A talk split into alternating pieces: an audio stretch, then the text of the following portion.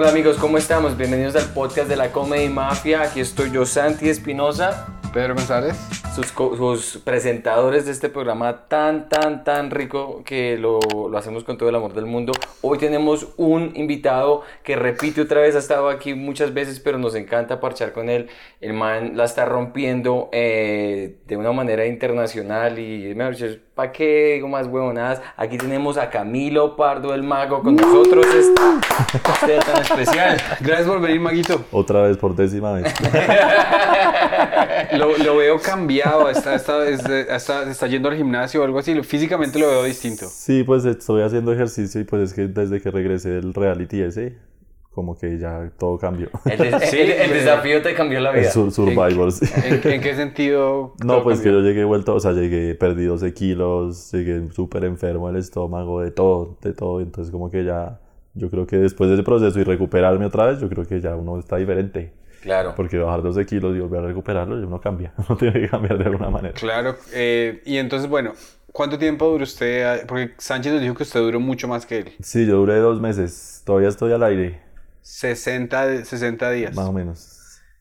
Cuéntenos de, de esa experiencia, por favor. Pues es, es, es una locura. Es ir a aguantar hambre, a convivir con gente que ni idea en las peores condiciones posibles, dormir en el piso, aguantando frío, Uf. aguantando calor, todo. Sí, es una experiencia fuerte, pero uf, eh, vale la pena. Pues a mí siempre ha gustado esos temas de aventuras, de, de cosas así extremas, entonces para mí fue maravilloso. Y pues jugar pruebas, ganar pruebas, toda la dinámica de reality es, es muy divertida. Se pasó bueno. yo vi eh, como un pequeño intro en el que usted decía, pues es que cuando más voy a tener la oportunidad de hacer eh, algo así. Sí, exactamente. Es como una cosa que, que la gente no va a vivir porque es como quien va a ir dos meses a- en una isla desierta. Es muy raro. Entonces, como que a uno le dan la oportunidad de hacer eso y pues para mí fue, fue maravilloso. Una experiencia de verdad que, que valió la pena totalmente. A pesar en- de que se pasó mal, pero... Cuando, cuando la gente va, eh, según me explica mi esposa, que muchas cosas de reality, cuando a, un a una gente le ponen a convivir como así de manera eh, enclaustrada, pues dicen que le sale a flote lo peor de las personas súper rápido.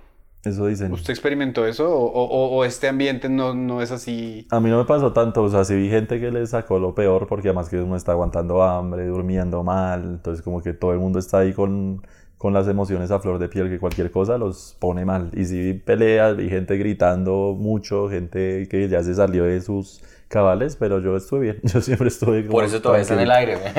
Sí, por eso sigo allá todavía metido en la isla. En términos, en términos físicos, ¿qué fue lo más desafiante de, de- de No, toda la el, el hambre es lo más feo. Yo siempre tengo hambre. Así almuerzo y me da hambre. Entonces, como allá no tener. O sea, uno comía. Lo que comíamos la mayoría del tiempo era una porción de arroz una vez al día. Y ya está. Así como dos cucharaditas de arroz todo el día. Uy, muy loco. Y ya está. ¿Y el arroz de dónde salía? O... Nos lo daban como, como cada tres días, nos daban como una porción de arroz para esos tres días. Para Y todos. hágale, hágalo rendir. Yo creo que rendir, el sí. 80% de los colombianos se puede identificar con esa experiencia. ¿no? O sea, hay gente, debe haber gente en el sur que dice, Todo Colombia. ¿y qué? Es que por lo menos tienen plátano como de arroz. Por lo menos tienen coco, arroz con coco una vez al mes. Eso sí es cierto. Yo pensé que ibas a decir Eso cosas así, yo pensé, yo pensé que ibas a hacer el chiste aún más cerdo. Y pensé que ibas a decir, es cuando se identifican todos los venezolanos que han emigrado acá a Colombia. Pues no, También. no, no, no, no, no me gusta introducirle xenofobia. O sea, no voy a ignorar a mis pobres colombianos Sí. por, me hablar de esos malditos. No.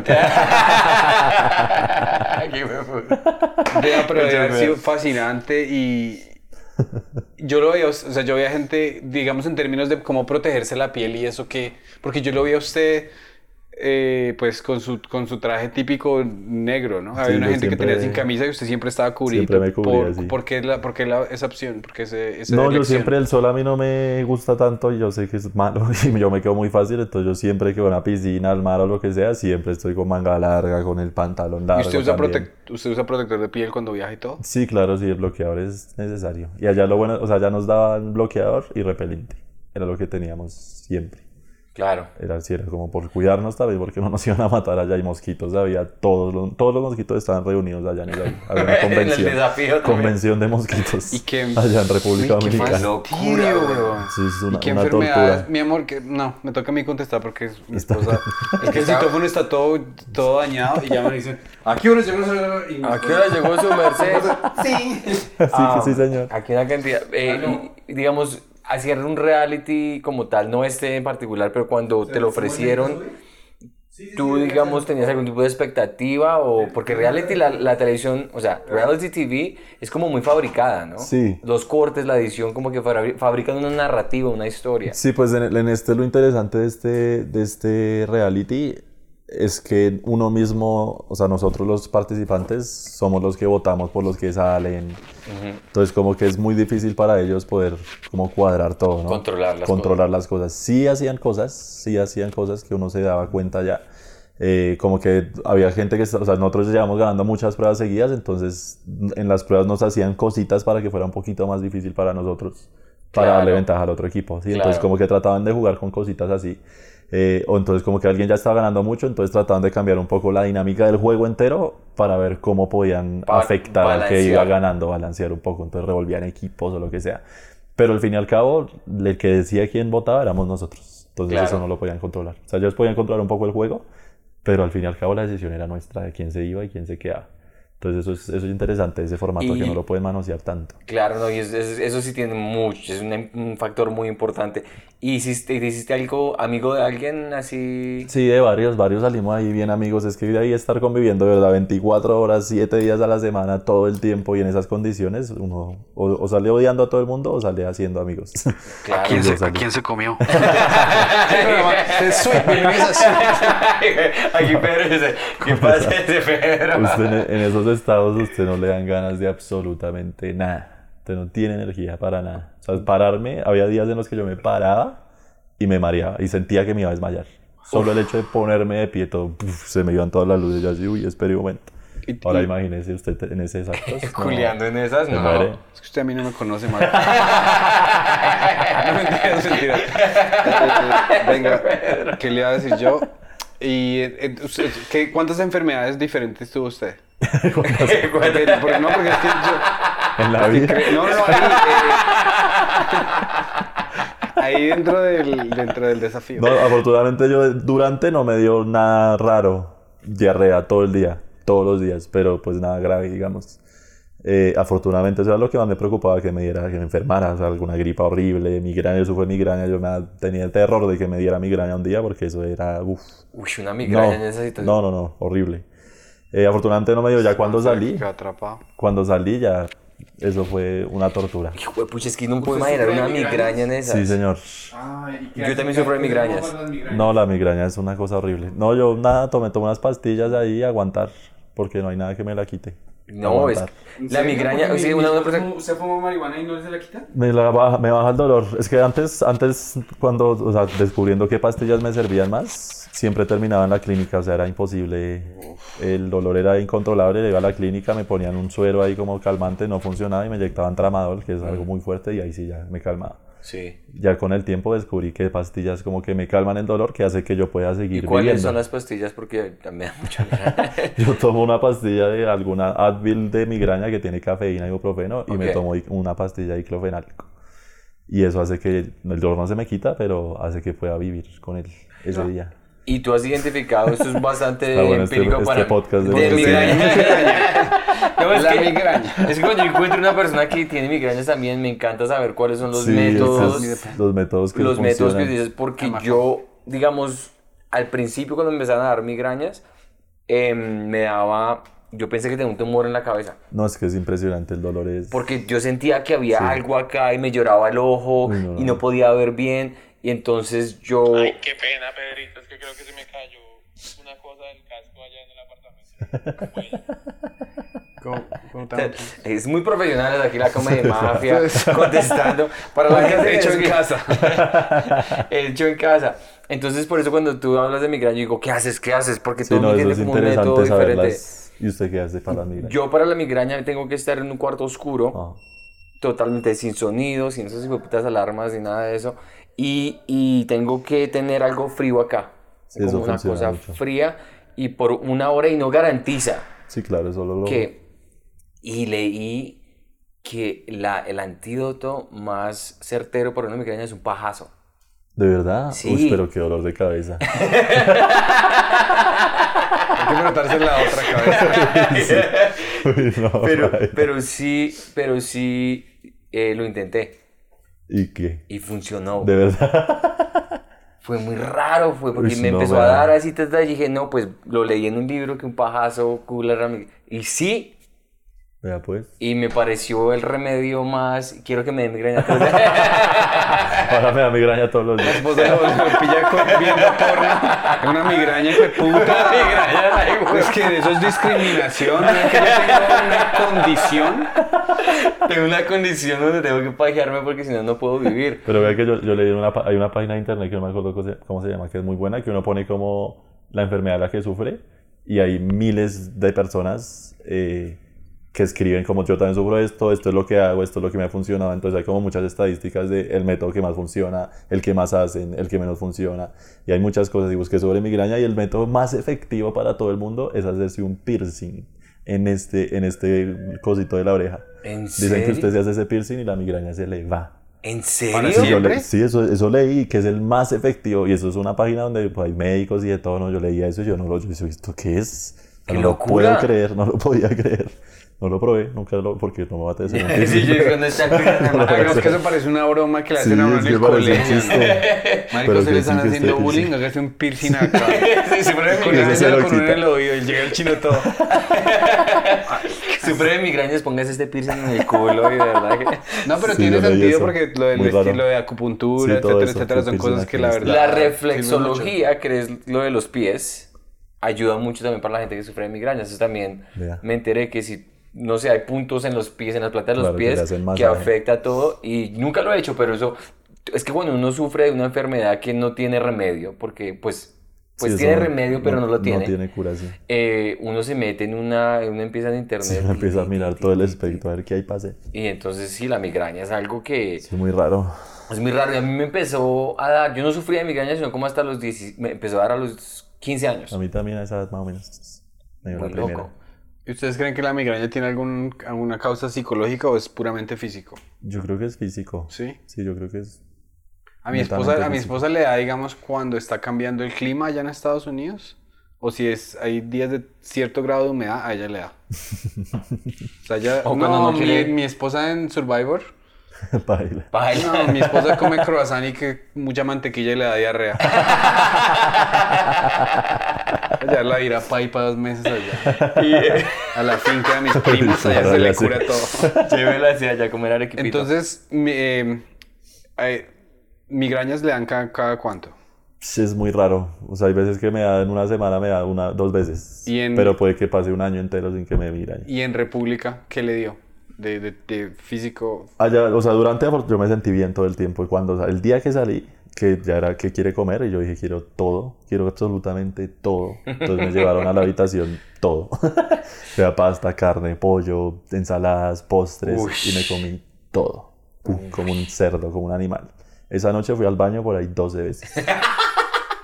Sí, porque ya su Por ahí, organismo el cuerpo ya está, estaba... usted qué está haciendo. Pero después al otro día ya el, el hotel era un buffet y era una ansiedad de cosas, era incontrolable. O sea, yo sabía que me iba a hacer daño. Yo comía y Pero su comía. cerebro y- está... Y ya decía, o sea, yo no debería comer más, pero el cerebro dice, usted necesita más o menos, más o menos, más o menos algo. No, claro. Para comida y para el baño. Y no, en el día iba, no, una cantidad de veces. Y duré así unas tres semanas por ahí. De, que, de ansiedad de comer y de que el cuerpo no lo recibía. O sea, decía, ¿usted qué está haciendo con su, con su.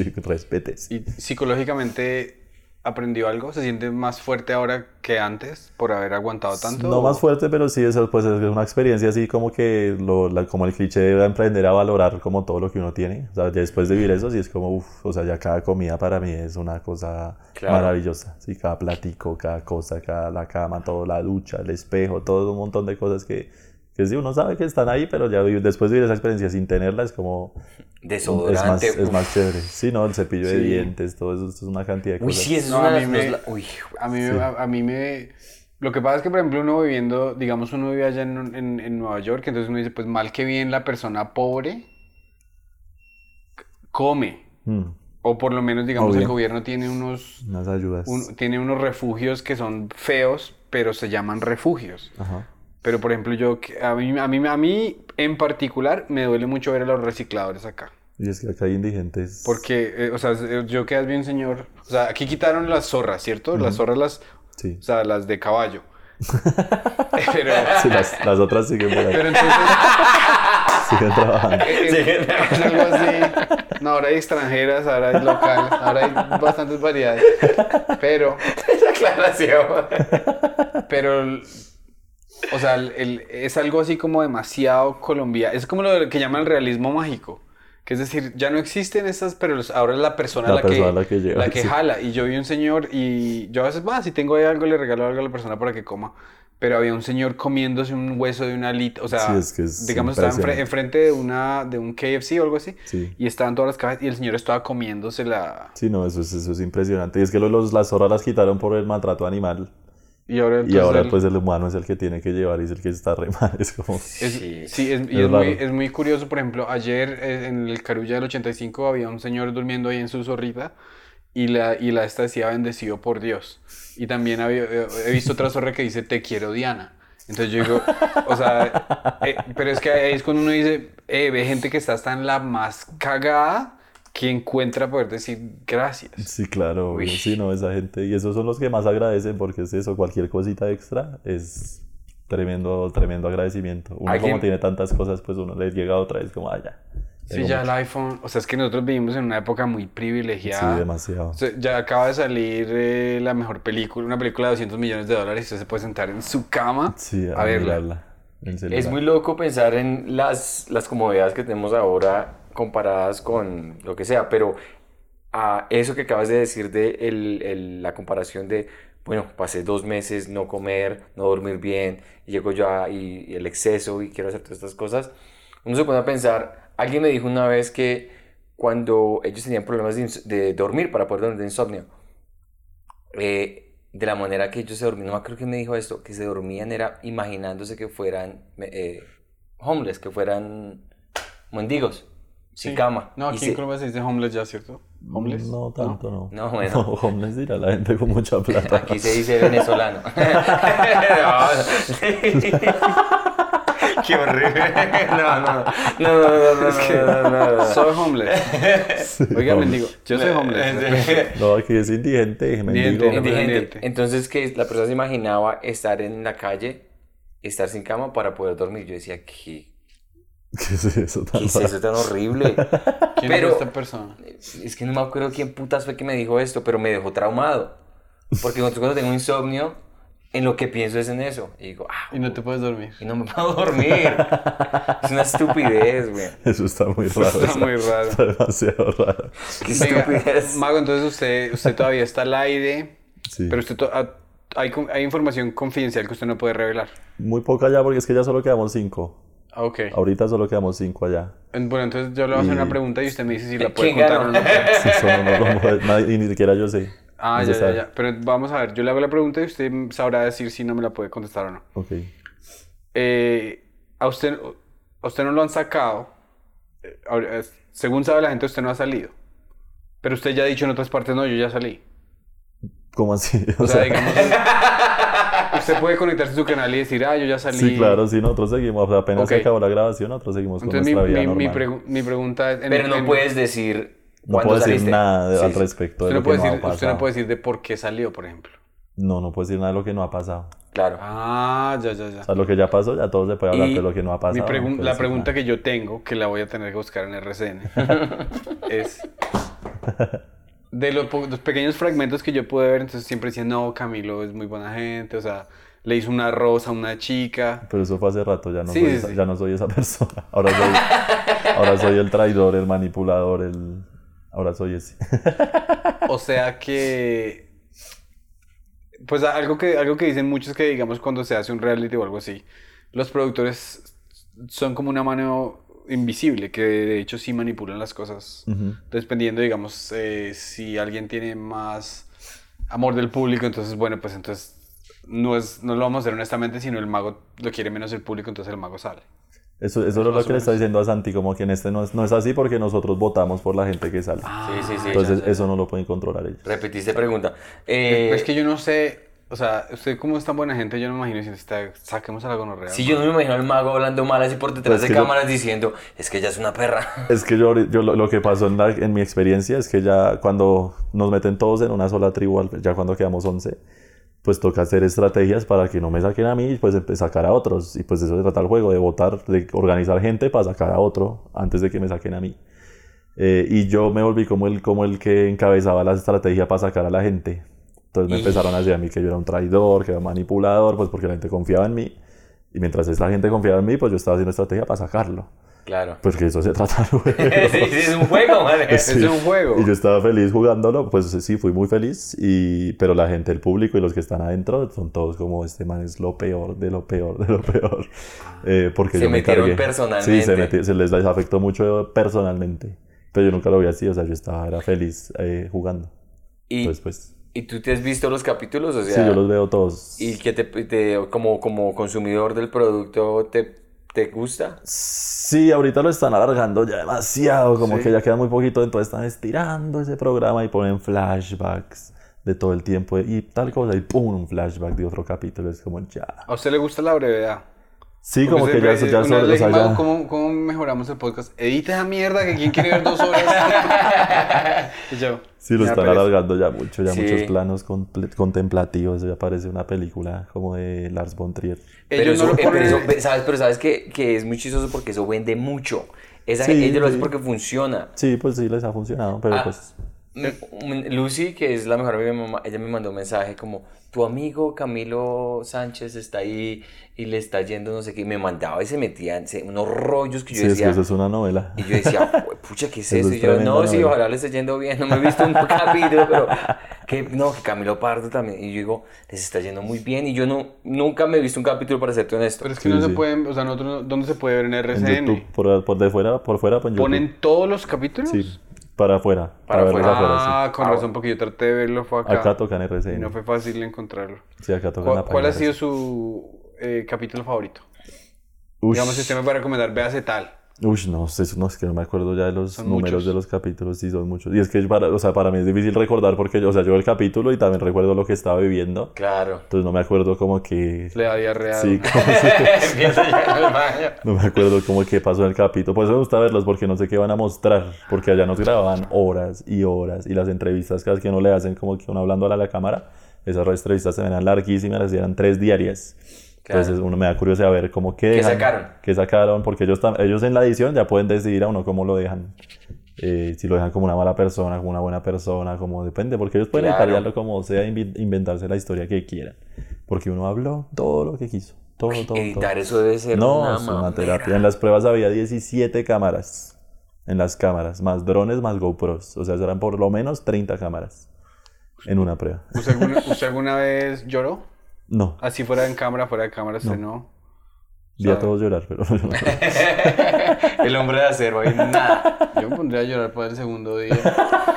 muchos lloraron los primeros días. Hubo gente que renunció. A los últimos ya, por ejemplo, me gané una prueba que era hablar con mis papás, ya los los últimos días.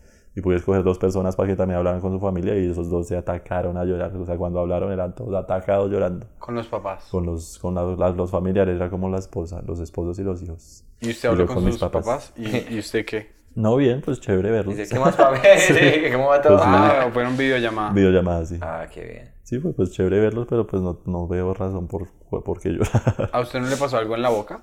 sí, se me, me picaron muchos mosquitos en toda la cara. Una noche, la tercera noche. Porque hay una peor foto. Pero cuando se, le, pero se le hinchó el labio Sí, así. me picaron por toda la cara, se me inflamó la nariz, los ojos, la boca. Así, amanecí así, de como, realmente como un monstruo.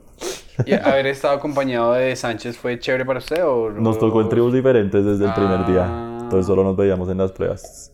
Sí, solo era como ahí, todo bien y ya. Y él sí la pasó muy mal. O sea, él psicológicamente para él fue demasiado difícil. Demasiado difícil.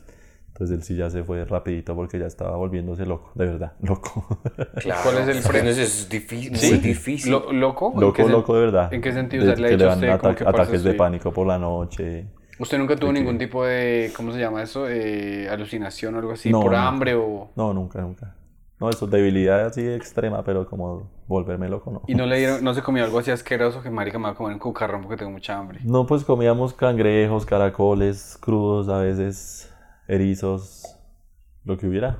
Comía era comida. De esos, de, de esas eh, delicatessen que probó usted, porque el, el, el, el escargot es un caracol. Sí. Pero yo nunca he sido capaz, yo no sería capaz de probar un escargot. Un Pero es que caracol ahí. No, pero sí, ni pero ya comemos era uno grande, era el caracol palar. Y de, de, esos, de esas comidas que usted comió, o sea, sin aderezo. No, nada, no había nada. Entonces, ¿el, el caracol vivo? O, Comimos- o un par de veces comimos crudo el caracol, pero la mayoría de veces lo, lo fre- freíamos ahí en un sartencito. ¿Qué fue lo más rico que usted pudo comer en la isla? ¿Algo? ¿Pasable por lo menos? No, pues es que había premios que uno se ganaba, entonces había un asado, eh, y, cuando, y una hamburguesa, una pizza también nos ganamos, pasta, uff, fue espectacular. Se ganó una pasta de... de- Sí, una pasta que era una porción como para dos personas y me la embutí, porque nos dijeron, tienen cinco minutos, y yo, pum, pum, pum, me No, comí no, había opción de compartirla. No, nada. Nada. Y otro amigo que también se comió la pasta llegó a la playa y se vomitó.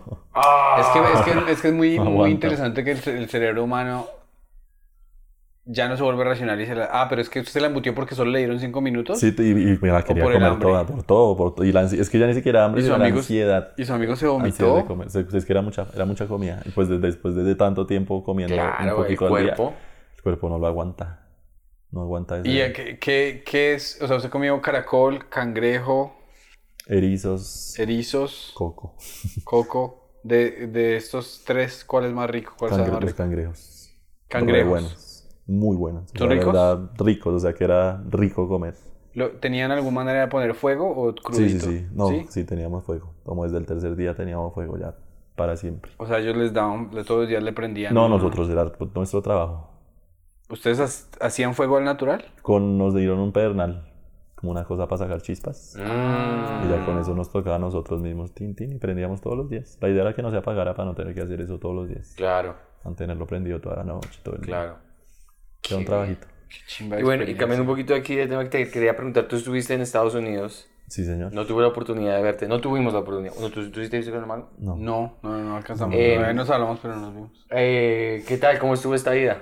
Estuvo muy bonita, fue, pues los shows, mis shows se llenaron, hicimos como mi show y un show de impro. Ujú.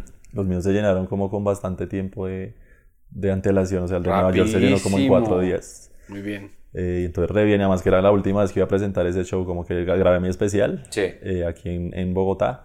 Y, y salió eso y dijo, no, pues bueno, hace- hago eso ya como para despedirlo en Estados Unidos, pues Nueva York, pues maravilloso. Entonces fue como la última vez que lo hice y pues salió re bien el de Miami, el de Nueva York, los dos salieron muy bonitos. Eh, estuvo chévere, estuvo muy bonita la experiencia y ya pues el show ya quedó para... Pa, ya. Ya no lo vas a volver a Nunca ya más, está jamás, nunca jamás. ¿Y cuándo sale el especial? No sé, por ahí en tres meses no empezó a Eso. editarlo, hasta ahora me entregaron. ¿Tú lo vas a editar? Sí. ¿Y dónde lo Sí. van a... dónde, dónde va a salir? No se sabe, o sea, la idea es como ofrecerlo a plataformas a ver si a alguno le interesa comprarlo.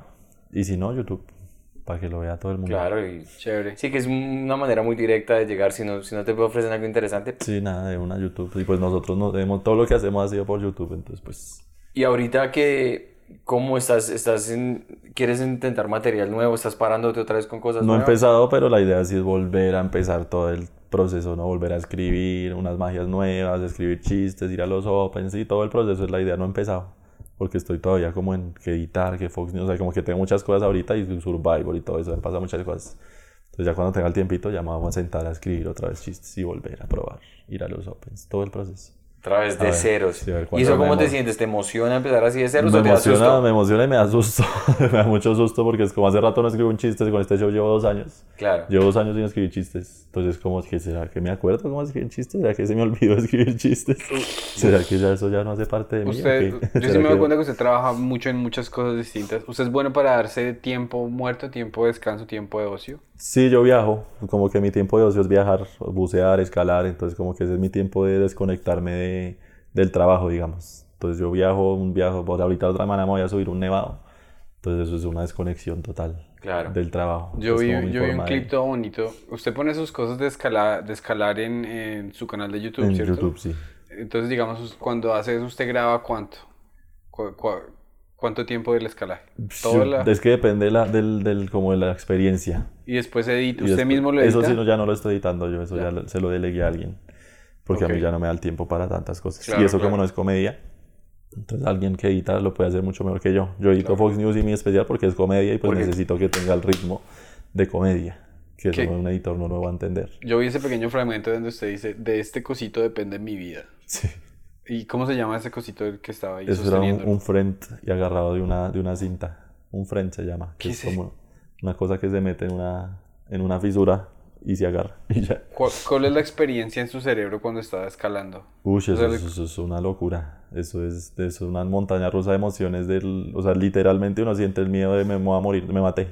O sea, a uno le pasa por la cabeza esa idea de me maté. Pero cuando uno sobrepasa eso y logra la ruta, pues es el otro extremo, ¿no? O sea, pasé de lo más bajito hasta estar en lo más alto de puff. Y tú estás certificado como escalador profesional. Eso no tiene certificaciones de nada. es- ¿No? O sea, uno pues entrena. Y pues entrena técnicas y formas de asegurar y que la cuerda y que los nudos y que los seguros y todo eso y pues técnicas de escalar. Pero así como que uno está certificado, no, eso es... ¿Cu- ¿Cuál, es un, ¿Cuál es un error que comete una persona que lo que, o sea, ¿usted conoce a alguien que haya muerto haciendo escalada o no? que Conozco a alguien que haya muerto. Que si sabe de alguien, que se murió. Se murió. No, personalmente no conozco gente que se ha accidentado. Con un, alguien con el que escalamos en Suezca se, se accidentó y duró como seis meses en coma, algo así. Se rompió todo de aquí para abajo, se cayó 30 metros. y, Marica. y ahora ya se recuperó. Sí, ya, ¿Y volvió a hace, eso escalar? fue hace mucho tiempo y, y volvió a escalar y está escalando. O sea, que Le dijeron que que no iba a poder volver a caminar. Tiene que ser un amor muy violento. Es tiene, que la es- experiencia es tiene que ser muy alucinante sí, para es uno es volver y a es, hacerlo. y es que es indescriptible, o sea, la gente siempre pregunta, no, pero y también subiendo montañas nevados, que eso es un es- es sufrir mucho, es ir a sufrir literalmente, aguantar frío, aguantar hambre, dolor de cabeza, vómito, todo, todo lo malo. Eh, Y la gente dice, ¿por qué, ustedes, ¿por qué hacen eso? ¿Por qué hacen eso? Y eso es indescriptible, o sea, la gente nunca lo va a entender hasta, hasta que un día lo haga. O sea, siempre, siempre se dice que el ser humano eh, vive siempre en agonía porque está o en el pasado o en el futuro.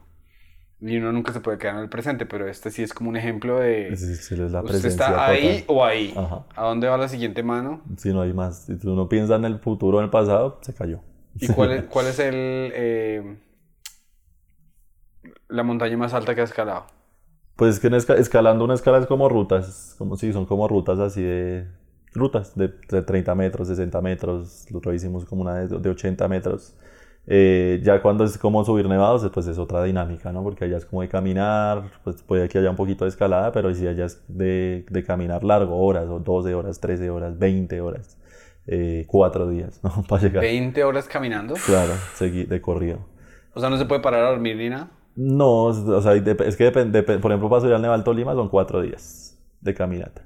Entonces uno llega a ti, llega a una finca y duerme ahí, después llega a un campamento, acampa ahí, luego el día a la cumbre, regresa a la, a la, a la, a la finca y regresa al lugar de donde salió. Pero hay nevados donde es un solo día caminar, 15 horas. Durante, y durante la caminata, esta pregunta es muy estúpida, pero ¿usted escucha un podcast o algo? No, yo no escucho nada. Sabía que esa pregunta esa pregunta iba a ser muy estúpida. La la mata. come y mata. Marica mago. Páguele. Páguele al mago. Eh, no, pero, o sea, yo sé que la pregunta era tonta porque todos andamos todo el día conectados a alguna maricada. Sí. Y por eso no estamos presentes. Sí, sí, sí, sí. Y la- yo creo que yo he ido de caminata una vez. Y caminé como cinco horas. Ujú. Y después de las primeras dos horas yo, yo decía, ¿qué es esta experiencia tan tonta? Pero llega un momento en que algo hace clic y uno está como, uno entra a otro, Sí, uno se va, pum, como a otro nivel. se va a otro estado.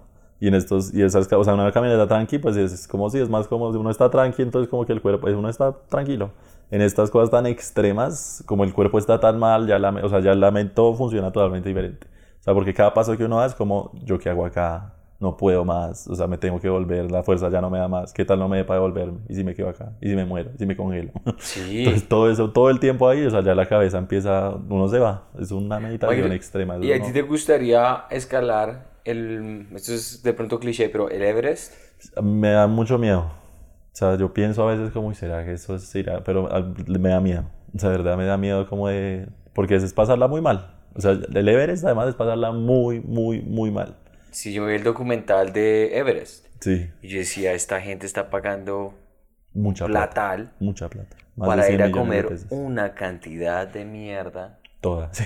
O sea, toda, puedes perder los dedos de los pies, Puedes los morir. dedos, cualquier mal paso, uno de esas escaleras, no, esto está firme, y uno dice, "Mari, ¿qué es eso? Y otra escalera que está tumbada al lado y uno dice, no, pero que... Y eso es una mala decisión allá y uno se muere o a cualquier error de a cualquier cosa y ya no sé qué vaya y se murió. ¿Pero lo, como- lo, lo considerarías? A veces me pasa como la idea por la cabeza de, "Mm, eh, puede ser, quién sabe, pero, pero no estoy haciendo nada para que pase tampoco. Claro, Y claro. para un principiante, digamos que diga, bueno, yo quiero aprender es, más o menos esto de caminatas y eso.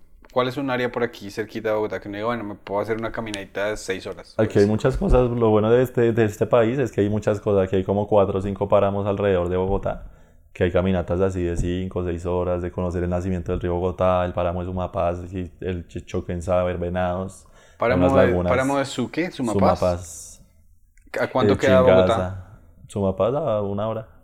Y cuando nace el río Bogotá, porque el río Bogotá tiene fama de ser muy cochino, ¿cierto? Sí, El, comienzo del es puro. sí, claro, es puro, pues es el páramo puro, puro, puro, puro. O sea, el Es agüita se ve que no hay muertos. No, no, eso es la pureza total. Es que los páramos acá es una. Es, páramos solo existen como acá y en África, algo así es que escuché el otro día. ¿En No existe ese, ese piso térmico en ninguna otra parte del mundo. Y eso es increíble. O sea, es una, es una cosa maravillosa. Agua por todo lado, o sea, nacimientos y nacimientos de agua por todo lado. Re lindo. Es que el mago llegó al no detalle. Yo entiendo por qué no lo han eliminado. Es porque el mago estaba, pre- estaba preparado para ese tipo vida, de sí, cosas. toda la vida me preparé para eso. Claro, Sánchez le dan ataques, pero es que Mago dijo, no, papi, esto es como estar en el páramo de... Tal cual. Que acabaron de escribir ahí. O sea, luego usted empezó, usted empezó a hacer eso hace mucho Desde tiempo. chiquito mis papás siempre me lle- nos llevaron a mi hermano y a mí a hacer cosas así naturales, a las playas, a caminatas, a parques naturales, de todo. Desde chiquitos nos metieron esa cosa en la cabeza y así a los dos nos quedó ahí ya metido, nos quedó gustando. Es que si el mago no gana el desafío es una injusticia. Porque más preparado para ganarse eso no existe. Claro. Eh, estabas hablando del, de, que del accidente de esa persona que se, que se que quedó casi en, en- que quedó en coma y ahorita está escalando otra vez. Y es muy interesante que cuando a uno le pasan ese tipo de cosas, es como cuando, llevaste la analogía con el stand-up, cuando uno le va mal en el escenario y dice, pero ¿por qué se vuelve a montar? Claro, sí la pasó tan mal. Pero igual están los dos tipos de personas, ¿no? Está el que nunca, el que queda traumatizado y nunca vuelve.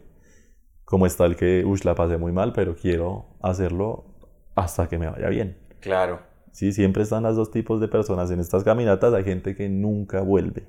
O sea, que la pasan las peores experiencias de la vida y quedan traumatizados y nunca vuelven a ver una montaña en su vida. Como hay gente que queda completamente adicta. Como hay gente también que la pasa muy mal y llega a la cumbre y dice, esto es lo mejor que me ha pasado en mi vida, esto me cambió en la vida, pero no creo que lo vuelva a hacer. Sí, como yo. Así de fuerte. Sí. Pedrito viene así, qué chimba, aquí está la felicidad, pero no. Sí, Yo quiero seguir quejándome. ¿Sabe qué? Yo grabé todo con mi teléfono, no lo tengo que vivir otra vez. Vale, güey. Yo la verdad no entiendo a la gente que graba las cosas con teléfono a veces. ¿Para qué? Sí, yo nunca he grabado algo y digo, y- tengo una cantidad de fotos a veces que, no sé, uno está paseando y yo nunca me he sentado como, ah, mire, Sí, estábamos tampoco aquí. tengo fotos del 2015 que mm, ni creo que vaya a volver a ver en mi vida. y es, deja uno de vivir porque, ah, quiero Por tomar tomando foto, que no sé qué, sí. y uno no va a volver a ver esa foto. Sí, es una obsesión por tener guardado. Sí, Sí, no, y, y los- y ahora que la gente que tiene fotos en computadores, que hay que guardar el disco duro, que yo no Sí, sé qué. pasa. No, eso, es- eso es una locura. Esa, esas O sea, a mí me cosas de- gusta de niños. Por ejemplo, yo veo las cosas de mi sobrina cuando, cuando era niña y me, me parece, Claro. me, me parece bonito. Sí, de pronto de por allá en 20 años que uno se pone a ver cosas de esta época, puede ser. pero digamos que le- eh, ya las fotos valían mucho hace, antes de los teléfonos y la, la era digital, porque la gente tenía que imprimir las fotos. Sí, era un proceso, ir a la foto, o sea, tomar una foto, o sea, uno tenía 20 fotos en un rollo, 24 por ahí. Entonces la foto era importante. Ahora es como yo puedo tomar una foto de este podcast, vea. Y ya. Y ya, Mi hermana me contó que mi hermana me contó que cuando tenía como 16 años, pues tenía un novio. Entonces ella le quería regalar sus foticos así como y las llevó a un foto a Japón, huevón. No. No. Y fui a reclamarlas y el señor le dijo, "Se perdieron sus fotos." Todo mal parido. Uy, es que claro, en esa época ese tema era más- mucho más complicado. claro, mandar una foto desnudo. tener unas fotos. Un, una- un dick pic. Sí, en ese no. tenía que revelarla. Y Y... revelarla en, en un lugar, porque uno no la iba a revelar, solo Sí. no tenía los químicos para revelar esas vainas. No tengo Mi esposa, mi esposa estaba trabajando, está- ella trabaja con señoras, ella es como, les ayuda a, a- a- a- es de compañía, pero les ayuda a hacer cosas am, de al casa, mercado, pues, en la casa y todo eso, sí. asistente a señores mayores allá en Nueva York y estaba diciendo que estaban, y las personas tienen demencia y Alzheimer, Alzheimer y todo eso, y que estaban en, eh, yendo por unos álbumes y que había una cantidad, una colección de manes en bola. Y, yo- y me dijo, y yo, y la señora miraba y dice, ah, sí, este es tal cosa. Y digo, viejita pervertida, con las fotos de en bola. Pues es que la la gente bueno. ha vivido su vida, es chimba, güey. Me pareció muy, muy lindo. Bacano que tu esposa le puede robar lo que quieras, escucha si no se da ella, ella siempre llega a la casa con algo que le regalaron, no, que esto para el gato, no, que esto... Que le regalaron. Que le regalaron, que, que le Que le regalaron. regalaron. Mira, aquí 10 mil 10 mil dólares que me regalan. ¿Qué tal? ¿Usted alguna vez ha mandado nudes suyos? Ush, pero muy poquito. Hace mucho tiempo. Pero, la- o sea, un hombre no manda nude, un hombre mata, manda foto de pipí o algo así.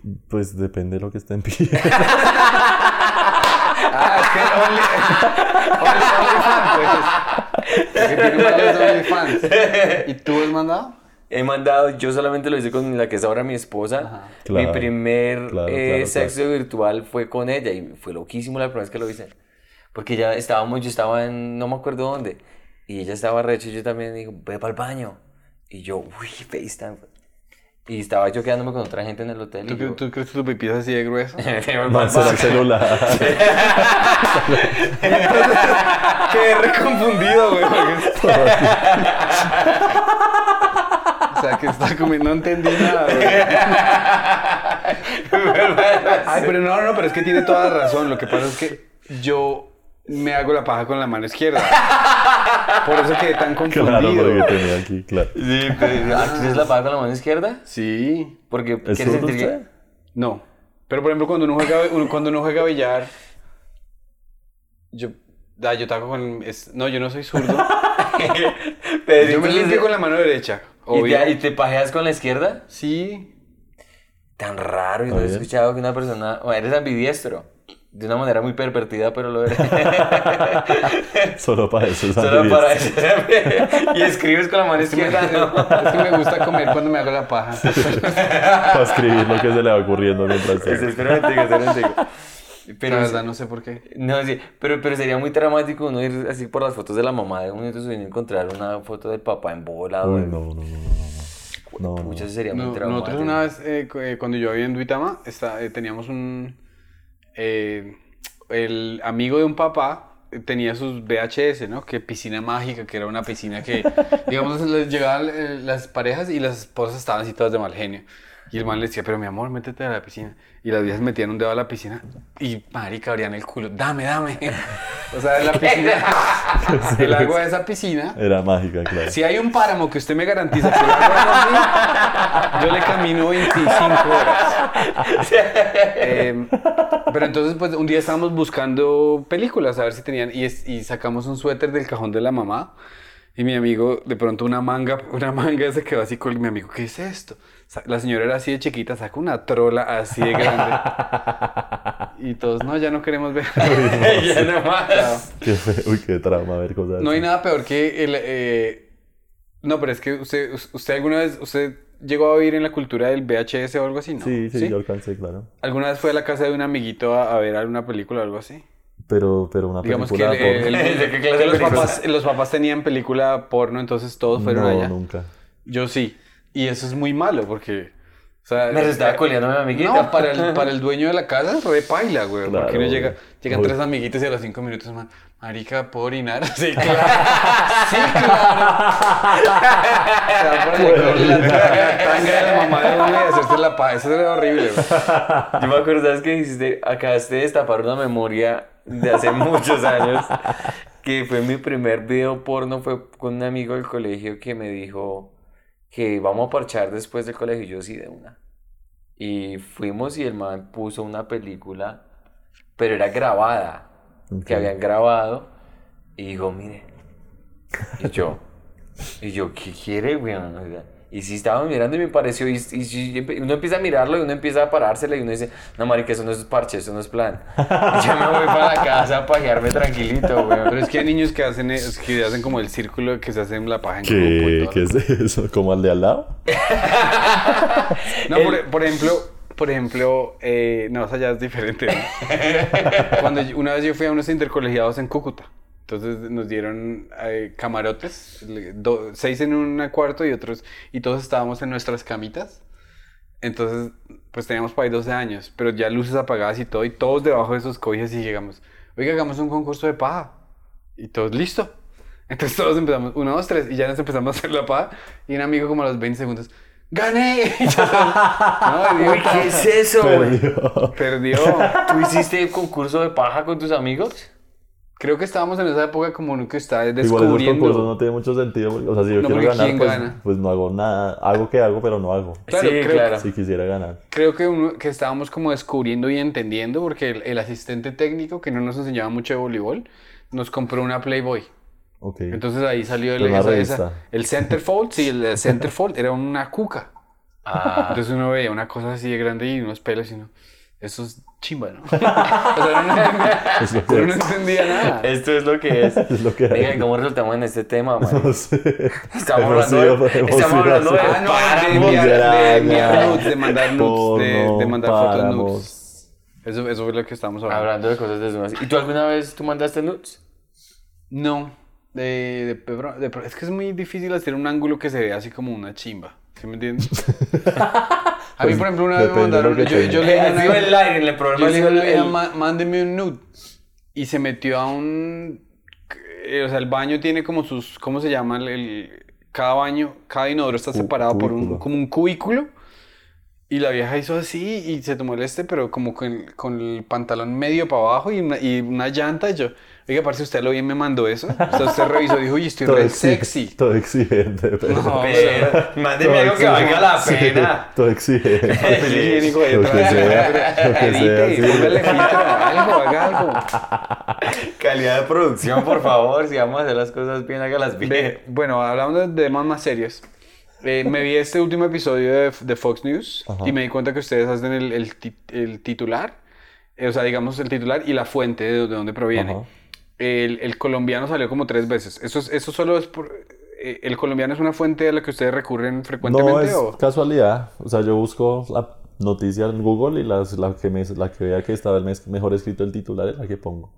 Si Ok, no, es que, bien. no es que nosotros no somos tan que vamos a investigar. sistemáticos sí, ni o sea, nada. yo busco, busco la noticia y la que me parezca que está mejor resumida en el titular la pongo. Entonces, por ejemplo, ustedes dicen, bueno, esta semana por Santa Marta, buscan, tratan de buscar cosas locales. Sí, siempre tratamos de buscar una o dos noticias que hayan pasado en esa ciudad como para empezar con eso. Y lo del policía, eh, un, un chico le trató de robar, de quitar el radio al policía, pero de robar o te estaba chimbeando ahí borracho. No, como que el policía se le cayó y el man lo cogió y se lo iba a llevar. Y el policía le Y el disparó. policía, pa, pa, pa. ¿Hace cuánto pasó eso? Esta semana. Y le sacaron jugo, le sacaron jugo muy, bien a sí, mucho, muchos chistes salieron de ahí. Y eso, y esa, y esa noticia yo traté de buscarla más o menos en el, en el ámbito de otros y no, no estaba muy presente. Sí, no era en- tan importante. O sea, como buscamos puntualmente Santa Marta, apareció. Pero así como Claro. una noticia de Colombia, ni siquiera de Colombia, no. no- no- Pero es chévere porque de- ustedes están divulgando Sí, cosas que están Cosas pasando. locales. que Sí, están pasando. a Esto es lo que pasa en, en, nuestro país. Sí, eso es, eso es interesante. Porque sí, son lugares donde a nadie le interesa lo que pasa y pasa un montón de cosas. Y, mm, mira. Claro. Maguito, Eso y, chévere. y- y les ha pasado ahora ya que está en, una, en un auge muy, muy, muy, muy bueno, que la gente los ve a ustedes literalmente, no solamente para reírse, sino para también aprender. Sí, hay mucha gente que, que dice que es, que es el único noticiero que ven, sí, que se informan con nosotros. Pero de hecho, el, último, el penúltimo capítulo que sacamos se llama No se informen con nosotros. Porque es que nosotros sacamos una noticia de un man del que se fue aquí a El Salvador y lo metió a la cárcel porque era tatuado y no sé qué. Eh, y dijimos esa noticia. Y después el, el, el chico que estaba allá salió diciendo un video diciendo: No, no me metió a la cárcel por los tatuajes, sino por un problema de migración, era trabajo, que esa noticia es falsa, que no sé qué. Y un montón de gente nos empezó a decir: Oiga, rectifíquense, que no sé qué, que eso que dijeron está mal, que, que informen bien, que bla, bla, bla. En el capítulo contamos eso y dijimos: "Bueno, amigos, nosotros no nos vamos a rectificar. Sí, Sí, o sea, ustedes- nosotros hacemos chistes. Sí, que somos Sí. RCN, Quieren Caracol. informarse, informen, infórmense con otra gente. Nosotros aquí decimos lo que se nos dé la gana. Claro. Entonces hay mucha gente que sí tiene ahí como, uy, no, vamos a ver esto, a ver qué está pasando, ¿no? Y si nos ve ahí como para informarse y reírse, obvio. Claro, y pues claro, hay claro. muchas cosas que, o sea, las noticias que decimos son reales. O sea, ninguna noticia es nuestra, todas las noticias son sacadas de... Los titulares son de otro lado, reales. sí, to- pero ninguna es nuestra, todas las noticias las sacamos de otros noticieros. Entonces nosotros leemos noticias de otros noticieros y es lo que decimos nosotros.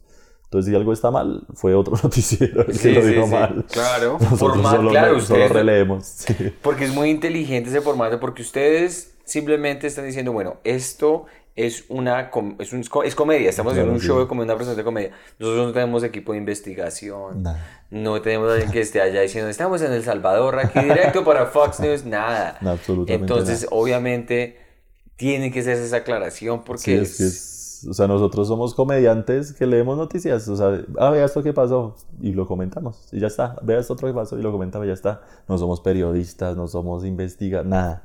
Somos comediantes que están leyendo noticias y opinando al respecto, nada más. Claro. Nada más. El- el- el- esa noticia del sermón hecho por Char GTP, eh, ¿cuál fue la noticia que usted leyó? Así originalmente. Eh, que un rabino hizo una, eh, dio un sermón eh, y la gente lo empezó, o sea, como que a la gente le gustó mucho el sermón y después él dijo, no, esto lo hizo ChatGPT, entonces la gente quedó, pero ¿cómo así? ¿Por qué está haciendo eso? No sé qué.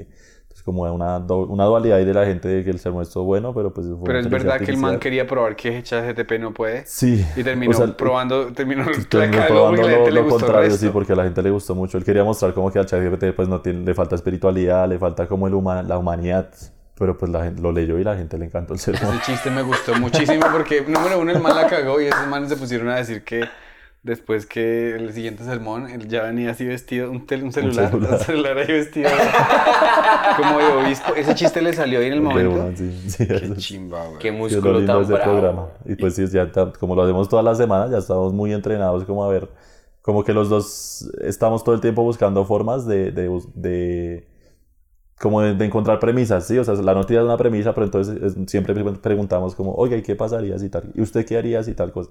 Como todo el tiempo buscando formas de, de, de a ver si, alguien, si al otro se le ocurre un remate. Claro. Meternos en situaciones hipotéticas, llevar esa noticia para otro lado, por buscar y buscar y buscar, hasta que a alguno se le ocurra algún, algún remate. Es como Es, lo que nos es hemos que, o sea, yo- es que en serio se ven como a veces, o sea, un chiste muy bueno y uno dice, y dos remates muy buenos y uno dice, pues ya, ya se sacó todo el jugo. Y sacan cinco sí. más, man. Sí, sí, es, esa es... sí, La es- química entre los dos es... Sí, esa, eso esa, es- qui- es- esa- esa química de verdad es que es impresionante tener a una persona con la que uno pueda confiar y decir te voy a soltar este remate Sí, claro. y ahí está, no como Pedro y yo que somos. Sí, no, es que con, sí, con Sánchez desde, nos- desde que empezamos con eso y por eso ha funcionado, o sea, nos entendemos muy bien y como yo sé, sé la forma de rematar de él, él conoce la mía y como que buscamos las formas de, de poder picarle al otro para que, como que pues, no se me ocurre nada, pero le voy a hacer esta pregunta porque yo sé que a usted se le va a ocurrir algo. claro Sí, como o no hay nada, pero entonces hablemos de esto que yo sé que por ahí algo aparecerá en algún momento. y es la manera como rematas tú porque yo yo no yo hice la tarea después de, to- de eh, hablar con tanta gente que referencia a con ánimo de defender y y, y la estación que es la nueva cosa pero me vi un capítulo con ánimo de defender enterito eh, el de se llama Chimuelo Ok. Y tú cerró, cerró el capítulo con un remate que tú tuviste con Juan Peláez, Sí. que fue muy, muy violento. sí, fue fuerte. Pero tú lo dijiste, de la manera como lo, dijiste, si ese remate lo hace cualquier persona que esté ahí o cualquiera, no, no sale igual. Sí, claro, se vuelve ofensivo. Sí, pero lo remataste de una manera que dije, "Jue- solamente el mago puede haber dicho y el hermano de Juan Peláez. Porque cualquier otro huevón que lo hubiera dicho hubiera salido muy Muy feo. mal, sí, claro. Ah, de Santi. Sí. Y lo dijo porque estaban armando un El otro super... Santi. Otro- el otro, el otro Santi. Están más menos con el mismo problema. La diferencia es que ese tiene más dientes.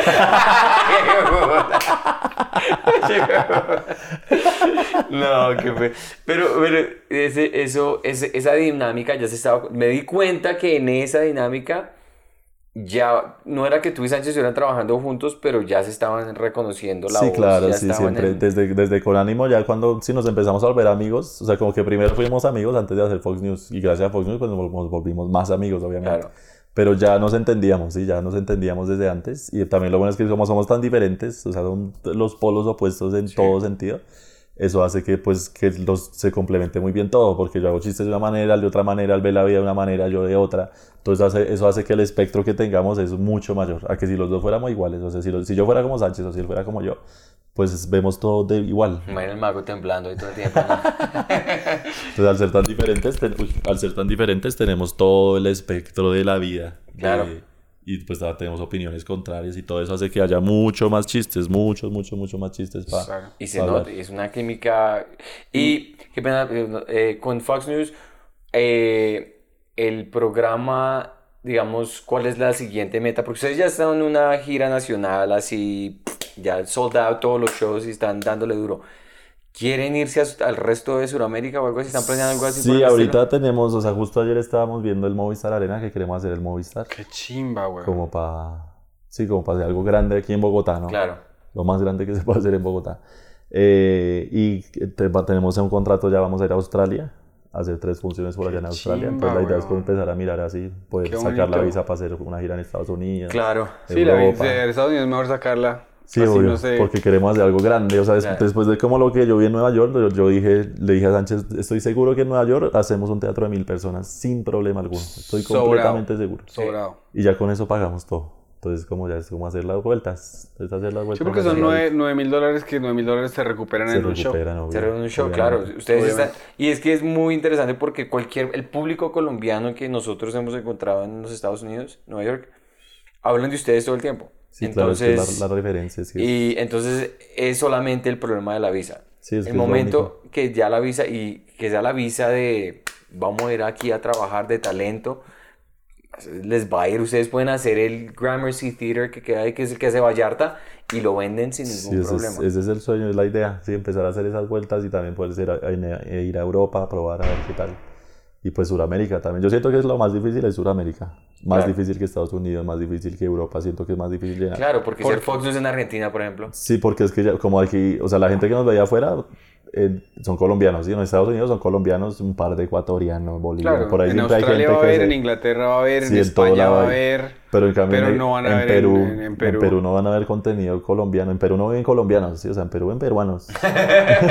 y los peruanos ven- no ven contenido colombiano. Habrá, obvio hay, pero poquitos. Y igual en Argentina, o sea, en Argentina la cantidad de colombianos que viven es mínima Claro. respecto a Estados Unidos. Claro, en claro, claro, pues, no claro. los ven. Es que en Estados Unidos hay como 3 millones. Sí, exacto. Sí, o sea, la gente que colombiano emigra. Tres millones que están contados. Sí, no, hay, hay muchos, muchos. Sí, los colombianos no emigran a Argentina, no emigran a Perú, no emigran a... No, se van para Europa, para Australia, para, para Estados Unidos, entonces Claro. por eso allá hay más público. Pero sí, lo ideal sería también hacer una gira latinoamericana y que empezar a tener público del país. Sí, no tener como colombianos de allá, sino argentinos que son fans de Fox News, mexicanos que sean fans... Claro, ese es el sueño. Claro, Obvio. es que puede, el, el cielo es el límite, eso es una cosa. Sí, obvio, eso sí, la idea es seguir trabajando, a ver qué pasa. Pues lo que hacemos, trabajar y trabajar y trabajar. A ver. Porque, digamos, de alguna manera sí ha sido la, el, el crecimiento de ustedes que ha sido como muy orgánico. Ustedes claro. nunca se montaron que dieron, ah, bueno, vamos a hacer un teatro mañana. No, eso se No, dio, fue pasando, se sí, dio fue porque tenía que pasar. Sí, no, que la gente lo iba pidiendo poco a poco. Y pues hicimos primero un bar chiqui, hicimos 12 funciones en Boom, que eran que habían 300 personas. Y ya las funciones se llenaban, o sea, anunciábamos y a la hora ya no había boleta. Entonces, como, pues tenemos que hacer algo más grande. ¿Y qué tal si íbamos a otra ciudad? Porque hay gente que me está pidiendo otra ciudad. Entonces ya ahí empezamos a hacer teatros y se llenan los teatros rapidísimo. Entonces por eso ya, pues, como, ¿será que podemos hacer el Movistar Arena? Son 11.500 personas. 6.500. 11.500. 11.500. Entonces, pues la única forma de saber es hacerlo. Claro. Claro. Entonces es como el experimento, a ver qué. Yo me di cuenta, por ejemplo, viendo eh, que ustedes también interactúan con el público y se, se concentran con el público de una manera súper respetuosa. claro. Siempre los tratan súper bien. Me, me gustó ese momento en el que está el, el man que está ahí con el celular todo descarado, güey. Grabando. como Grabando. y no, que baje el pie. Pero porque quiere, porque no vino ahí? El gordo compró el doble. Siempre un gordo. Es que el puta codo, el man Sí, tenía un sí, brazo ahí que ocupaba media silla. Pero usted gordo compró esa mierda para que para sentirse cómodo.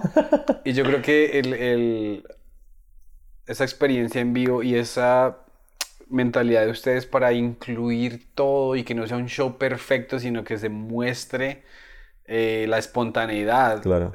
Sí, es que yo creo que a la gente le gusta mucho el, el formato y más en vivo. O sea, todo el mundo que va en vivo dice esto es mucho mejor en vivo, obviamente. Como cualquier Claro. espectáculo en vivo es mejor.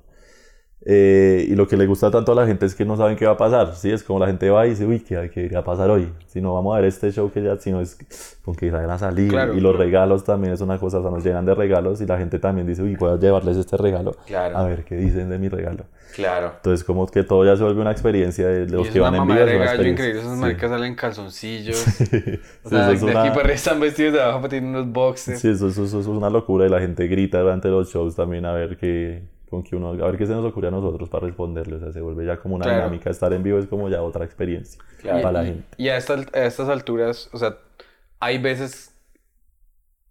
Porque el- ¿Cuánto dura el show en vivo? ¿90 minutos o una hora? Como o- una hora y cuarto, hora y media, por ahí la parte nuestra. hay, hay shows que han tenido últimamente que han tenido que ser luchados. Ustedes dicen que hay, que hay días que el, que el, el- porque ya No, viene, el pues- público que ya viene a ver es un público ya Sí, claro, ya es demasiado. feliz por verlos. No, hay shows que uno sabe que no salieron tan bien como otros, pero afortunadamente los que hemos hecho este año, todos han salido como, como que en todos hemos salido como, uff, bien, la hicimos. Sí. Porque si había un par de shows del año pasado, este año pasado, que salimos como, uff, qué difícil. Sí, que los dos salimos, uy, no. Que igual sabemos que la gente la pasó bien. O sea, que sí, pues, o sea, midiendo en calidad de show, fue un Claro, buen show. o sea, claro, la gente claro. se rió, buenos remates, pero que los dos salimos así, uff, Qué guerrearon. difícil, sí, que, todo, que nunca estuvimos tranquilos. Sí, porque lo lindo de este formato es que llega un momento a los 10 minutos que los dos ya estamos, pero re tranquilos, sí, disfrutando y nos reímos y así nos montamos en chistes re tontos, entonces como ya se vuelve pues mucho mejor el show. Pero hay shows así que nunca estamos tranquilos, todo el tiempo pensando, ¿y ahora qué decimos? ¿Y con Es qué una sinfonía, marica. y, o sea, es como que si le están dando todo, pues usted... Claro, nosotros, usted, es como que el Popeye le dieran espinacas. Sí, exacto, tal cual. Pero si no viene, si no hay sí, si no, si nos fluimos. ¿Se, acuerda, ¿Se acuerda de algún chiste que es... ¿Cuál fue el último chiste que se les cayó feo así en un teatro? Que la gente quedó así como... no La gente quedó así como que... Uy, no sé, no, es que, hay es que como hay en, un, en un show de Fox News hay demasiados remates, o sea, es demasiados remates y pues hay varios que, que se caen, sí hay chistes que se caen y casi, hay muchas veces también que nos vamos muy oscuros, que pasamos la línea es- y la, la gente es como, "Ush", no soy Claro, claro. No, porque para que se, para que se le, para que se den, para que crucen la línea con su Con público. el público es que Sí. cruzamos la línea Es que muy sí, sí, duro. me Sí, es bueno, que ahí ya la línea más, demasiado ya no duro. más. Y claro, sí nos ha pasado. Pero no, ahorita no me acuerdo, pero es que no, es que en un programa hay demasiada, demasiado remate, demasiada información todo el tiempo, estamos pa, pa, pa. Y pues hay unos muy buenos, hay otros que Y no que pasa nada. Con la adrenalina uno se le olvida la- el 70%, el 50% de lo que pasó. Sí, no, obvio, si uno termina y es como, Es que yo los veo cuando, cuando he visto los clips en, en Instagram y yo no me he visto así los capítulos así enteros, tan enteros en YouTube, pero es un ejercicio de impro muy bravo el de maravilla. ustedes. Es encontrar como el yes and, sí y, Todo el sí tiempo. y, sí y, sí y, y lo sube y lo sube. sí, todo el tiempo. Digamos, es, yo nunca he visto que Camilo te haya bloqueado una oferta que tú le hayas es que, hecho. no, es que no podemos hacer eso. Hay veces que pasa, pero muy poquitas. Es que los dos somos conscientes, o sea, los dos estamos ahí para hacer reír. Los dos somos conscientes que está, pues tenemos que buscar la manera de, de- de que se nos ocurran remates. Entonces, cualquier idea que se me ocurra a mí o que se le ocurra a él, vamos, vamos para esa, lo que sea. Él dice cualquier bobada y uno, uy, sí, porque entonces nos imaginamos ya todo un universo. O él hace alguna cosa y pues y nos metemos ahí en ese, en ese juego a ver qué es Sí. lo que pasa. Porque es la única manera de encontrar remates. Si nos empezamos a bloquear, como, uy, ¿qué tal y eso? No, eso no va a pasar. Sí, Hagamos, ¿Usted cree que eso es muy fácil? Ah, hagamos un experimento. Mago, cuéntenos de una noticia que haya leído usted hoy. Eh, a ver, yo aquí tenía una noticia. Vamos a hacer esto. a ver cómo lo Pedrito. vamos a hacer Yo esto. con Pedrito no hago improvisación. Se me han bloquea más que. Shaquille O'Neal en sus años mozos, güey. La a Vamos a enseñar ver, cómo se dice, hace. dice así. Eh, Vamos a enseñar cómo se hace. ¿Qué es esta noticia tan horrible? Vean, na- de- un sacerdote enfrenta la prostitución en Bogotá con agua bendita. O sea, que fue allá a las zonas de prostitutas a echar agua bendita a ver si se. Ese es el titular. A ver si se le quita la gonorrea con un poquito de agua bendita. ¿Y tú qué dirías? Diría sí tienes toda la razón porque es que la agua bendita curra el herpes, la gonorrea, embarazar a los niños. Yo no sé. es- es- Se cerró el programa. Deme los números de los teatros. Buenísimo. Me he dicho. El contacto de Australia. No, pero digamos, el titular, ahí dice el titular, entonces eh, la oferta sería como, ah, bueno, es que el agua bendita cura, ta. No, no sé por dónde nos iríamos ahí, pero como sí, hablar de, de como, yo creo que nos iríamos de la situación, ¿no? O sea, que este sacerdote allá rodeado de prostitutas y echando agua bendita que sentirán las prostitutas. O eso es como Jesús, ¿no? Jesús rodeado de prostitutas era, era, hacía prácticamente lo mismo, pero creo que no ocurrió ninguna. Sí, Sí, como claro, claro, claro. Por ahí nos vamos para algún lado, sí, para algún Sí. lado llegamos. O sea, lo que pasa es que, o sea, esto no lo estoy diciendo en forma chiste, pero si el man vaya a echar agua, no le están pidiendo que ninguna puta está lista para convertirse, ¿sí me entiende? Sí, ellas están bien ahí. Estrategia de trabajar, weón. ¿Y Sí, por qué quiere es- curar la prostitución si es la profesión más linda? Hasta Jesús la adoraba. Porque es que cree que eso daña todo. Sí, exacto. Ese es el problema de la iglesia católica. Ni siquiera está en, co- co- en concordancia con Jesús. Yo creo que a ese cura lo cogieron culeando. en cámara de que estoy curando, weón. Eso es puro- No, yo estoy aquí con agüita Eso bendita. es pura guardia. Era el, con, el condón usado. no faltó el que- en que se tome su leche bendita, marica. Déjenos culiar. Eh, no, sí, ya entiendo el formato. Así es. ya entiendo, De ya trata. por- Gracias por este ejercicio tan lindo, Pedro. La creatividad. ¿Sí ve? Sí. Eh, ahí, a propósito, ¿usted hizo talleres con Sandra en, en, en los estados? Sí, hicimos un show de impro con gente de allá y, o que vive allá y unos talleres de impro en Miami y en Nueva York. Ya, y, por ejemplo, cuando usted eh, hace un, eh, un taller de impro, ¿de cuántas? ¿Usted hace talleres de impro aquí en Bogotá? Yo, pues a veces he dictado clases, sí. De hecho, ahorita me voy para una clase. ¿Qué va a dictar Por usted? ahí en cinco minutos me toca ir. Ah, ok, ok, ya, ya, casi vamos a cerrar. Ya una hora Em, larguita. ¿Usted va a tomar su clase o a No, voy a dictarla. A dictarla, ok. ¿Y cuántos estudiantes tiene? Aquí en este son, eso es un taller que organiza Sandra, como todo el tema de improbando. Ok. Y es un taller de iniciación y somos eh, tres profesores. ¿Y cuántos Y son tres meses, hay como 15 estudiantes. Ah, qué bien. Y cada profe da cuatro clases. Qué chimba. ¿Y usted esto lo hace por gusto? Sí, sí, me, me divierte. O sea, la impro es como para mí una cosa que me saca mucho de la zona de confort. Eh, la impro teatral, ¿no? No Fo- Focus no, sino la impro teatral. Entonces, como que me, me gusta mucho hacerla. Yo desnovio de la impro, lo que gano con impro es nada. Eh, entonces lo hago como por el placer de, de sí, que algo que me saque de la, de la zona de confort. De, hablando Como me ir al abre. gimnasio también. ¿no? Hablando, Sí, por exacto, ejemplo, es mantenerme hablando- entrenado también. Y eso me Hablando, por abre ejemplo, de las ideas. caminatas que uno dice, oh, camine, uno dice, esto me cambió la vida, pero no lo voy a volver a hacer. Cuando yo hice impro, yo dije, soy muy bueno, pero no lo voy a volver a hacer. Ustedes recuerdan mi debut. Soy muy bueno. He escuchado otras cosas. Venga, pero... Es la risita marica. Venga, pero entonces cuando usted, usted dice que lo saca de su zona de confort, cuando usted empezó, ¿fue luchado para usted eh, o, o- Pues es que o yo- naturalmente le, le- le salió Como que yo bien? desde hace mucho tiempo he hecho cositas de impro, hace mucho tiempo, antes de hacer stand-up, mucho antes. Eh, y siempre me ha gustado, pero es- pues siempre ha sido un reto, ¿sí? O sea, cada vez que hay un show es como, uff, ¿cómo hacer? Me parece, o sea, me parece difícil hacerlo. Eh, entonces por eso me gusta tanto, ¿no? Es como, uy, que no sé qué, no sé, puede salir mal. Y había shows de impro que yo, horrible, ¿sí? Que yo, uy, ¿qué hice? ¿Qué hice? No salió nada. ¿Recuerda uno en particular que usted haya hecho algo ridículo como yo que traté de vender abortos a domicilio? Es que eso es una cosa. No, no he llegado a ese nivel. Pero recuerda algo así que usted dijo, "Uy, ¿por qué No, es que son cosas malo, como güey?" que, como que se me ocurren cosas y dice, uy, esto va a estar re bueno y lo hago y la- el público no reacciona. Los improvisadores también quedan como, ¿qué estás haciendo? Y esa situación es como, "Uy, Conozco la perdón, experiencia. Perdón. Muy la familiar. Sí, eso, eso es horrible, pero ahí se aprende. ¿Y qué tipos de mm, ejercicios ¿Usted los alguna vez hace ejercicios con Camilo como para calentar o algo así? o No, nosotros nunca hacemos nada, nada. Ah, nada. ok. Es que nosotros en- ni hablamos para no, para no quemar los materiales. Interesante. No, no, y es que a lo bien ustedes están matando energía como un putas, Sí, güey. claro, eso es De que pronto eso es es todo el importante llegar al show como fresquito. Sí, ¿no? no, todo el, en ese, no, esa hora y media es de un trabajo, todo el tiempo es de estar ahí ¿Qué, qué tipo de ejercicios de impro le gustan a usted? Que se pueden hacer entre dos personas. Uf, es que hay demasiados tipos de cosas ahí. me va a poner No, no, no, ejercicios de impro. no, no, hay para- muchas cosas saber. de... eh, uy, es que hay miles, miles, miles de... La impro es muy chévere para calentar la cabeza. O sea, hay cosas como de, de juegos de, palabras, como de una palabra, yo digo otra palabra que me da tu palabra. Eh, cosas de ese estilo y también con muchas cosas como de, estar atento. Justo hoy estaba viendo un juego que es muy bueno, que es... Yo digo una palabra como un, como un trencito, ¿sí? Yo digo una palabra y la, otra persona la repite cuando yo diga una siguiente palabra. Si yo digo perro, entonces esta palabra dice perro mientras yo digo gato. Entonces ahora esta palabra dice gato y yo digo vaca. pero al tiempo, ¿sí? Como si fuera un, Mm. un trencito. Ok. Y se puede hacer lo mismo con movimientos, ¿sí? Entonces yo hago así, la otra persona hace así mientras yo estoy haciendo esto. Y después yo hago otro movimiento y la otra persona repite el mío como un tiempo atrás. y después Uh, es se estar hace... en el momento, es Sí. coordinación. Y después es en ese escuchar. juego se, hace exact- se hacen las dos cosas al tiempo. O sea, yo digo una palabra Mm. y tú haces un movimiento. Yo, Yo- hago, yo hago todo el movimiento y tú dices mi palabra y así vamos avanzando. Construyendo. Entonces son Existe, ejercicios de existe estar. algo llamado como... un- ¿Se puede tomar, digamos, impro privado con un coach? Sí, ¿O el- claro, obvio. ¿Sí? Sí, obvio. obvio. Aquí en Colombia se puede conseguir un Sí, coach? Sandra hace mucho eso. O sea, Sandra ahorita Privado, es como la que tiene. uno a uno. Sí, ella, ella, ella hace eso, uno a uno. Para- y también si lo no es que quiero siempre específicamente para esto, entonces pues se organiza, organiza ejercicios que funcionen pues específicamente para, para esas cosas, sí que no lo ayuden a despejar lo que necesite. Qué chimba. Sí, la Último impro es- ejercicio que hagamos hoy. Maguito, Cerremos con algo. busquémosle cuál sería el título para este, para este episodio.